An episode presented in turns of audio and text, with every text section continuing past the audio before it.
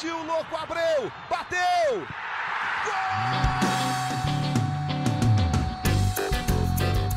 Está entrando no ar o podcast. Sabe de quem? Do Botafogo! Do Alvinegro, do Glorioso. É o GE Botafogo.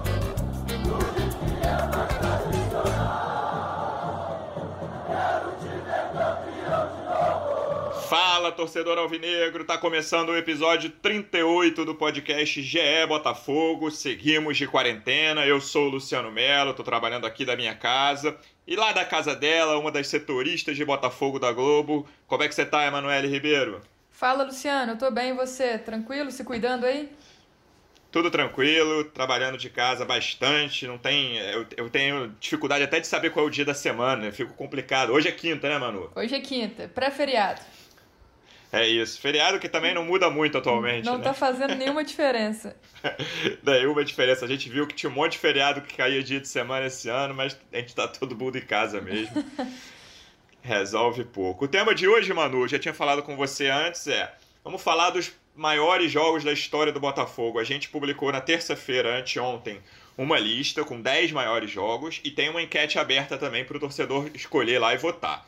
Então, primeiro, eu vou ler a, a, lista que a gente fez, mas você já separou os seus três maiores, Manu? Já separei, já. Gostei muito da lista, viu, Luciano? Assim, é um time com muita história, né? 115 anos de história. É difícil escolher só os 10 jogos, mas eu acho que, a gente fez uma boa escolha aí. A lista é bem legal. E a gente já pode até perceber que os torcedores é, acrescentam lá no, no Twitter do GE Botafogo algumas outras opções, para a gente ter uma noção de quantos jogos importantes o Botafogo tem aí na, na memória dos torcedores nesses anos. Sem dúvida. Até na nossa lista lá a gente fala, por exemplo, o time do início da década de 60 ali, que é um dos maiores times da história do Brasil, aquele Botafogo ali. Não é exagero de falar isso, né? Brincadeira, né? Uhum. Aquele time lá de Garrincha então, e companhia não. É, Newton Santos, Didi, enfim, time Não tinha pra ninguém. Vamos, vamos lá, eu vou primeiro, do, do décimo pro primeiro, eu vou ler rápido aqui, sem ficar detalhando cada jogo e depois a gente conversa das nossas listas, fala da lista da galera que participou lá no Twitter. Décimo lugar, jogo da Cavadinha, o jogo mais recente dessa lista, 2 a 1 em cima do Flamengo em 2010, final da Taça Rio que valeu o título carioca. Nono lugar, o famoso jogo do Senta que virou faixa de torcida, Botafogo 5 a 2 no Flamengo em 44, que é um jogo que só para explicar para quem não está muito por dentro, apesar da torcida do Botafogo conhecer bem, depois do quinto gol do Botafogo naquele jogo, os jogadores do Flamengo reclamaram que a bola não tinha entrado e sentaram em campo para não perder demais. E o jogo foi encerrado ali e foi decidido na justiça manter o resultado, que era de 5 a 2 Oitavo lugar, outra goleada sobre o Flamengo, o famoso 6 a 0 de 72, com três gols do Jairzinho. Sétimo lugar, 4 a 0 em cima do Vasco em 68, último jogo do Campeonato Carioca. Sexto lugar, 1 a 0 em cima do Botafogo, fim do jejum, gol do Maurício em 89 o famoso gol Mazolinha da esquerda, Maurício ganha do Leonardo e faz o gol do título. Quinto lugar, 6 a 2 no Fluminense em 57, cinco gols do Paulinho Valentim, um do Garrincha naquele jogo. Quarto lugar, final da Comebol de 93, em cima do Penharol, vitória nos pênaltis. Terceiro lugar, final do Carioca de 62, Garrincha em estado de graça contra o Flamengo, 3 a 0. Segundo lugar, também em 62, quadrangular final do Rio São Paulo, 3 a 1 em cima do Palmeiras, Quarentinha, Amarildo, timaço base do, do Brasil campeão do mundo naquele ano da Copa. Primeiro lugar, Campeonato Brasileiro, título de 95, aquele jogo inesquecível no Pacaembu, gol de Túlio Maravilha, atuação histórica do Wagner. Manu, pr primeiro dá a sua geral da lista e depois eu quero que você me diga os seus três maiores jogos da história do Botafogo. Depois eu vou falar os meus. Pela ordem, por favor, Manu. Beleza. Como eu, como eu disse, né, eu acho que a lista ela foi bem, bem legal, assim, bem justa. Tem muitos jogos contra o Flamengo, né? Se não me engano, são três jogos contra o Flamengo, porque é uma rivalidade que realmente marcou muito, principalmente o são século cinco passado. cinco jogos contra o Flamengo, Manu? Cinco? Achei que era cinco, três é. ou quatro, mas então, é, pra, pra você ver, tem né, Tem o jogo Luciano? do Senta, tem o 6 a 0 tem a cavadinha, Dois, tem o gol é... do Maurício e tem o 62. É, 3 a 0 Isso. Então, são, são muitos jogos contra o Flamengo, né? Eu achei que eram três, então são cinco. É, pra a gente ter uma noção do peso dessa rivalidade, principalmente no século passado. Tem clássicos, né? Tem Vasco, tem Fluminense também.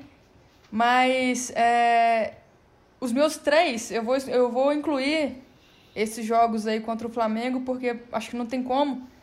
Eu fiquei na dúvida, Luciano, é, no meu terceiro hum. lugar, entre esse jogo de 2010, por ser um jogo mais recente, um jogo que eu acompanhei, né? E que eu Sim. acompanhei toda a repercussão, vi o peso esse ano completando 10 anos, mas eu não poderia deixar de, de fora é, o jogo desse time da década de 60. Então eu vou escolher o jogo de 62 contra o Flamengo. Para mim vai ficar em terceiro lugar como uma homenagem ao time de Garrincha e companhia e nesse jogo especial que o Garrincha fez dois gols e ainda contribuiu para o terceiro, né, que foi o gol contra do Vanderlei, mas numa jogada construída pelo Garrincha. Eu acho que como homenagem Sim. ao camisa 7, esse histórico jogador do Botafogo, eu vou colocar ele no meu top 3, apesar de eu não ter acompanhado, mas não tem como é, falar de Botafogo e não falar de Garrincha, né? Então. Acho que quero a ordem também, hein? Não quero só os três, não. não, é, esse é o terceiro, esse é o terceiro. Uhum. Agora, agora eu vou pro meu segundo. O meu segundo jogo é um jogo especial para mim, porque no meu primeiro ano como setorista do Botafogo, foi 2019, foi o ano que esse jogo completou 30 anos, a gente fez um material especial, então eu conversei com o Maurício, entrevistei outros jogadores, inclusive jogadores que eram para estar naquele título de 89 não estavam, como é o caso do Elinho. É um material que a gente produziu muito, muito bacana e que me fez também ter noção do peso desse jogo. 1 a 0 um título carioca Porém, o Botafogo há 21 anos sem conquistar nada, né? Acho que o torcedor botafoguense, pelo que eu percebi nessas pesquisas e é, nesse material que a gente produziu, ele considera muito esse 1 a 0 sobre o Flamengo, esse gol do Maurício, como uhum. um título muito importante e para alguns torcedores, Luciano, tem inclusive mais peso do que o Campeonato Brasileiro de 95, por exemplo. É, sabe uma coisa que eu uso nessas listas, Manu? A gente conversou bastante sobre não só a lista do Botafogo, de diferentes clubes esse, essa semana pra gente fazer. E aí eu acho que isso pesa muito para esse jogo de 89, que é assim, é o jogo de uma geração. Porque, por exemplo, tem clubes que estão em fases ruins. Por exemplo, sei lá, eu lembro que a gente discutiu isso no Vasco desse século, que o jogo de 2011 da Copa do Brasil era o grande jogo desse século do Vascaíno, que é muito maltratado pelos resultados nesse século. E o Botafoguense da década de 80 é um caso similar, assim, porque ele via, é o maior Flamengo de todos os tempos, ele viu o Fluminense ganhar um tricarioca e um campeonato brasileiro na década de 80 e viu o Vasco naquele, ali 89 também já era pro fim do ano, não tinha visto ainda, justiça seja feita, mas o Vasco lutava mais por, por brigava mais em cima, foi vice-campeão brasileiro, enfim, ganhava mais cariocas também. O Botafoguense sofreu muito naquela década de 80, então esse título é, é, é lavar a alma de uma forma inacreditável, principalmente contra o maior rival, né? Sim, então. O peso é realmente muito grande. Aquele gol do Maurício, o cruzamento do Mazolinha, e a gente é, ouvindo histórias aí, o Maurício mesmo fala que estava doente, com febre naquela partida, mas que o Valdir Espinosa tinha sonhado que ele é, faria aquele gol, né? Tem uma questão, uma questão mística por trás daquele jogo os números. Sim. Eu acho que tem muita questão de superstição do torcedor botafoguense e também como uma homenagem aí ao Espinosa que faleceu esse ano, né? E que marcou o seu, o seu nome aí na história do Botafogo com esse título de 89. Então acho que vale a homenagem também. E pelo peso do título desse jogo, como você disse, o Botafoguense estava esperando esse título, estava com esse grito preso na garganta há muitos anos. Então acho que, que vale estar nesse top 3 aí. Em primeiro lugar, eu vou escolher o título é. brasileiro de 95. É o nosso primeiro da lista também, né? Pelo peso Isso. do título, é o principal campeonato nacional. Jogo contra o Santos. Também marcou outro jogador que, que marcou seu nome na história do Botafogo, que foi o Túlio Maravilha. É, acho que pelo, por ser um campeonato brasileiro, eu vou colocá-lo em primeiro lugar. Então, ficou assim: Botafogo e Santos de 95. Botafogo e Flamengo de 62 e o Botafogo e Flamengo, não, Botafogo e Flamengo de 89 e o Botafogo e Flamengo de 62. Esse é o meu top 3. Agora eu quero ouvir de você. Boa lista, Manu. Eu tenho pou pouquíssimas discordâncias, mas eu tenho uma e depois eu vou falar. Mas primeiro eu vou começar a lista da galera aqui que participou no Twitter. Vamos lá, o Taiago, com Y, respondeu. Que eu vi esteve presente. 95 no Maracanã, ou seja, o primeiro jogo da final ainda em 95 o gol, é, Botafogo e Palmeiras, gol do Reidner, mas esse jogo não é em 95, eu vou confirmar o ano, acho que é 99. E aí ele cita o retorno à Série B no, no Caio Martins contra o Marília. O William Rabelo fala Botafogo 3 a 0 no Flamengo em 62, o Santos e Botafogo final do Brasileiro. E aí outro jogo que citaram também que não entrou na nossa lista, que é o contra a Juventus no Teresa Herrera, que é um jogo bastante lembrado, né, mano? Sim, então, esse, esse é um título também que o torcedor botafoguense gosta muito por ser um título é, internacional, um desses torneios que o Botafogo disputou muito no século passado, e por ser contra a Juventus, né? Um time de nome mundial e. Foi 4 a 4 né? E o Botafogo venceu no pen... nos pênaltis por 3 a 0 Isso. se não me engano. É um dos jogos que a gente até conversou com alguns torcedores aí nos últimos dias, aproveitando esse período de quarentena, até para saber a opinião sobre esses jogos históricos. E muitos torcedores fanáticos, Luciano, citaram esse jogo da, da Taça Teresa Herrera. É, um jogo bastante marcante na história do Botafogo também. E a outra participação que a gente teve aqui foi do Alan Marques, que ele cita 1904, o primeiro jogo do Botafogo, acho justo. O 68, Taça Brasil, título nacional, que a gente não botou também, uma final contra o Fortaleza. E 93, a Comebol de 93. Aqui, eu só, o Redner é 99 mesmo, como eu tinha falado, eu tô só confirmando. É, foi 1 a 1 Botafogo e Palmeiras, né? É, que era um jogo importantíssimo na briga ali pro, do Botafogo e, enfim, conseguiu, foi um gol bem marcante mesmo, mas só, no, só que não foi 95 como nosso amigo internauta falou. E aí, mano, eu vou pra minha lista. A minha lista é muito parecida com a sua, mas eu troco uma ordem ali. Porque eu boto. Você botou 89 em segundo, não foi? Foi, foi isso. Então, eu boto 89 em terceiro, eu boto os mesmos jogos que você, mas eu boto 89 em terceiro, assim, eu era muito novo, eu não lembro desse jogo exatamente, assim, eu tenho meu primeiro lapso de futebol, assim, que eu lembro é o gol do Cani de 90 na, na final Brasil-Argentina. Então, final não, né, nas oitavas de final da Copa. E mas, assim, toda essa coisa da geração, como eu falei quando, quando você estava citando a sua lista, eu acho isso fundamental para a formação de um torcedor, assim. Então, ah, não vem me dizer, cara, ah, porque o, a própria Comebol, que é um pouco depois, ali quatro anos depois, eu, eu ainda acho, e acho que a maioria da torcida alvinegra, alvinegra vai concordar comigo, que esse jogo do. A final do Carioca de 89 é mais marcante, sabe? 21 anos sem título é muita coisa para um clube do tamanho do Botafogo. E como foi, assim, são jogadores que. Perdão. São jogadores que você hoje talvez não lembrasse tanto, assim. Por exemplo, as jogadas do título. Mazolinha pro Maurício. Cara, esses dois jogadores estão na história. O Mazolinha deu um cruzamento, era um jogador querido pela torcida, não estou falando que era um jogador ruim, longe disso. Mas ele deu um cruzamento. E o Maurício foi, enfim, oportunista, metia gol e tá na história do. Esses dois estão na história por causa de um gol, é mais ou menos isso. Sim. Mas o Alinha ainda entrou no segundo tempo, né? Nessa partida. Exatamente. Eu fico em, em segundo lugar com o que você botou como terceiro, que é o jogo de 62 contra o Flamengo, 3 a 0 Assim, eu acho que é uma coroação e uma homenagem justa a essa geração do Botafogo, que assim, é, no te, a gente, eu, eu falei isso e aqui no texto diz, o texto desse jogo no, na nossa matéria fala, não é exagero, começa assim, não é exagero dizer que aquele Botafogo é um dos melhores times da história do futebol brasileiro. Manga, Newton Santos, a Maria, a Maria do Zagallo e a maior estrela de todas, que era o Garrincha, o maior jogador da história do Botafogo, sem muita dúvida, acho que Garrincha e Newton Santos, né, os dois estavam reunidos naquela geração de ouro, então eu acho que seria injusto a gente fechar três jogos sem ter um, um representante dessa geração. Acho que eles ficam muito bem ali em segundo lugar. E aí eu concordo com o primeiro, mano. Eu sou um pouco mais velho que você, então eu lembro perfeitamente desse, desse domingo de final. Assim, eu lembro que o Botafogo estava muito bem, fez um campeonato espetacular. Mas, assim, é, o torcedor há de convir comigo que a forma como o Santos ganhou a semifinal do Fluminense, fazendo 5 a 2 precisava fazer o resultado no segundo jogo. A atuação do Giovani foi um negócio histórico, assim, na, no segundo jogo da, da semifinal entre Santos e Fluminense. É inesquecível, a torcida do Santos fala disso até hoje. Foi impressionante. O Fluminense ajudou a defesa do Fluminense, mas enfim. O Santos jogou demais naquele segundo jogo.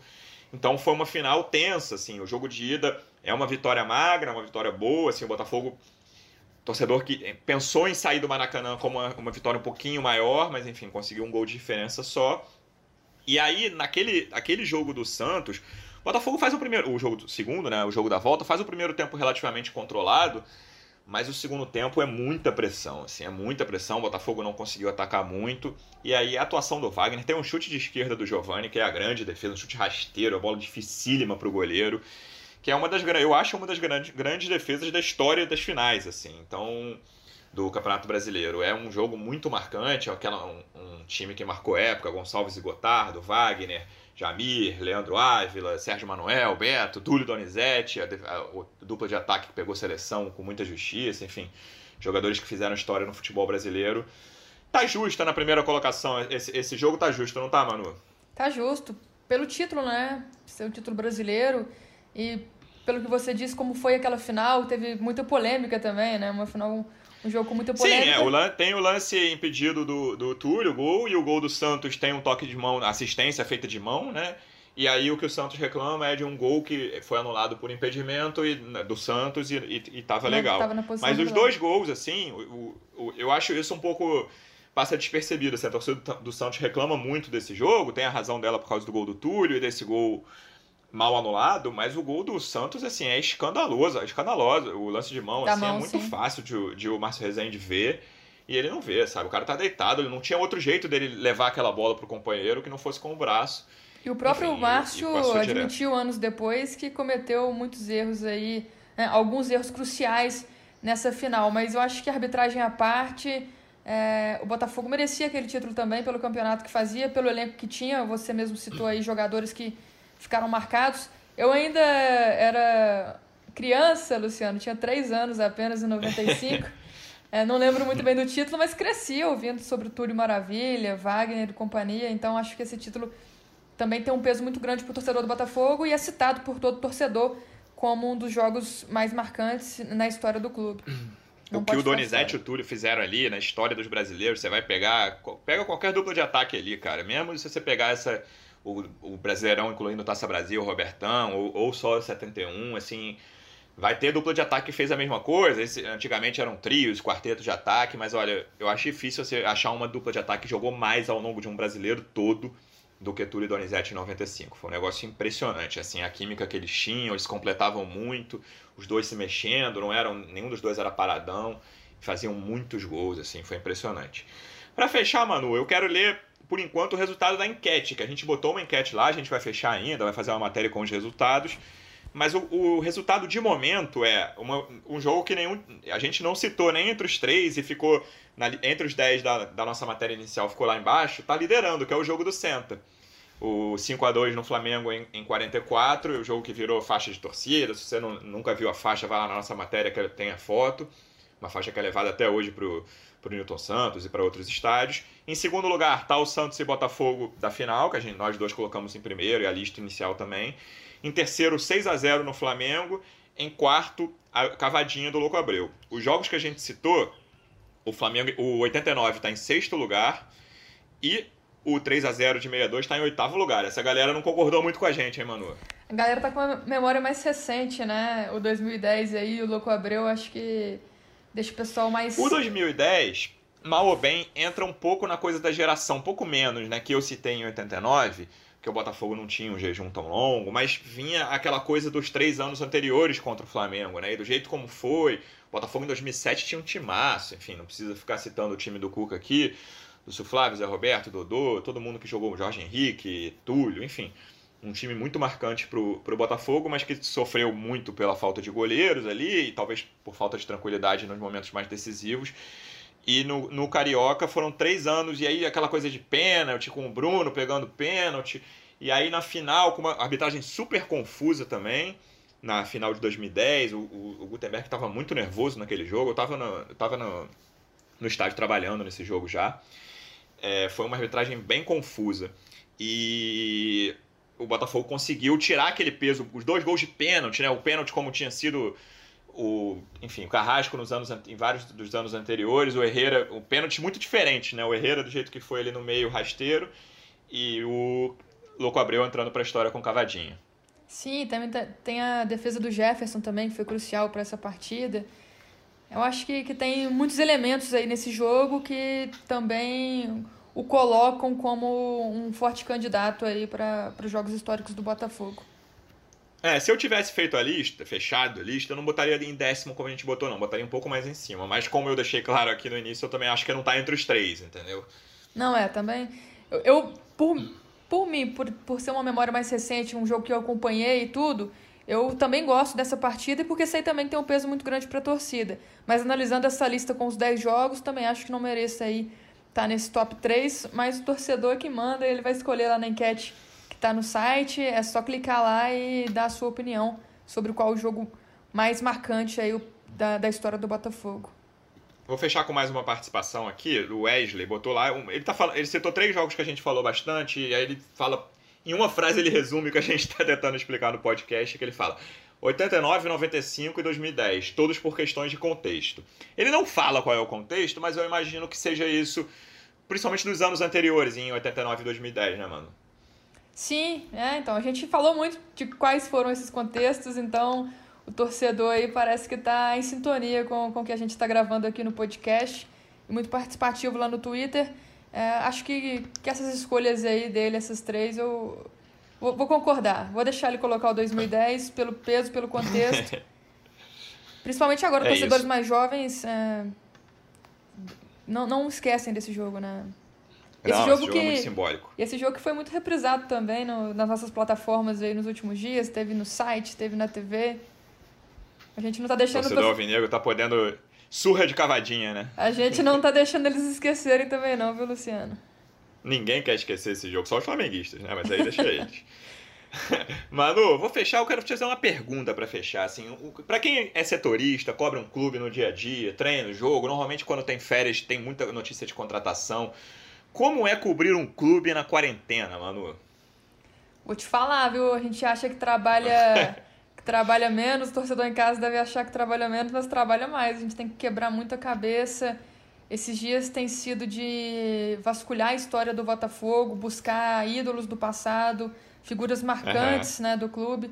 Acho que a gente está sendo testado, Luciano, e está sendo interessante, porque a gente acaba buscando materiais diferentes do que aqueles que a gente faz no dia a dia, porque eu acho que no dia a dia do clube a gente fica muito preso a, aquelas matérias factuais. É treino, é jogo, Sim. é escalação, é quem joga, quem tá machucado, quem o Botafogo vai contratar. E isso vai sugando tanto que a gente acaba perdendo aí chances de fazer materiais é, mais interessantes. Eu acho que isso vai ser um, uma lição aí da quarentena pro, pro restante da, da cobertura, para os próximos meses né, de cobertura, que vai ser tentar buscar mais materiais diferentes e que também interagem muito com o torcedor, né? A gente tem feito enquete, tem feito quiz, mas realmente não está fácil, como o torcedor deve estar tá pensando, não. A gente está tendo que quebrar a cabeça para produzir materiais interessantes e ao mesmo tempo que a gente produz esses materiais aí é, com histórias do passado, a gente está ligado no dia a dia, porque o clube também está é, tentando sobreviver a essa pandemia, tem questão financeira, Hoje, por exemplo, é o prazo final, né, 30 de abril, para publicação do balanço financeiro, a gente está de olho nisso. Aí tem médico falando, tem jogadores treinando em casa, então vai misturando tudo e a gente está se testando aí, se renovando para tentar levar o material mais legal possível para o torcedor que está em casa. É isso, é uma coisa que a gente nunca viveu na nossa carreira, né? O futebol parado por tanto tempo e sem ter uma perspectiva de volta, né? Não, sim, é surreal mesmo. É. Manu, vou te agradecer. Muito obrigado pela presença. Semana que vem a gente volta com o podcast É Botafogo. Fique em casa, Manu. Um beijo. Você vai, por enquanto, tá trabalhando. Porque ontem eu fiz um podcast com o Hector do Vasco, ele já tá treinando de férias. Você ainda não, né? Não, tô de férias não, tô trabalhando. Vou só folgar esse final Beleza, de semana, Manu. mas segunda-feira tô de volta.